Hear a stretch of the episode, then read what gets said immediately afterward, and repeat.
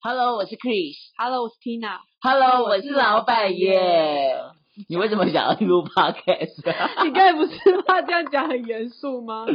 我们想要录，但我们重点是我们要讲什么吧？ 我觉得就是生活上有什么好玩的事情都可以跟大家分享啊，但我最近生活非常无聊哎、所以我才录 podcast 的啊、不是吗？那也 OK 啊。所以我们要来讲老板大道理嘛。可是平常上班每天都要听老板讲话了，我还要听你讲话，谁要啊？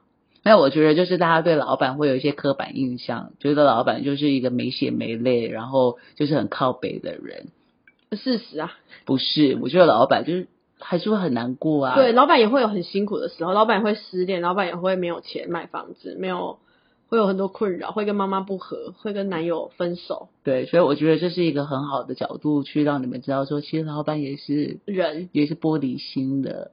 对，有时候遇到天兵，他其实他也有他的想法，而且老板也会出错，所以在这里都会听到这些嘛。我觉得我会。那你的员工知道你在录这个吗？ 我不知道，因为我在公司不叫 Chris，我也不叫 Tina，希望他们不要发现我们才他好。们不会发现的，不会有人知道我们录 Podcast。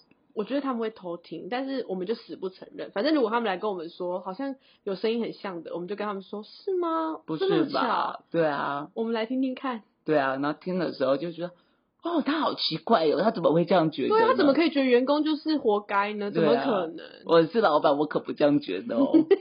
所以都是老板在讲，所以你现在这个频道就是要来大讲你老板好棒棒，是这样吗？当然不是啊，我觉得你身为自己的老板，你应该觉得你面对到的事情跟在当员工的时候很不一样吧？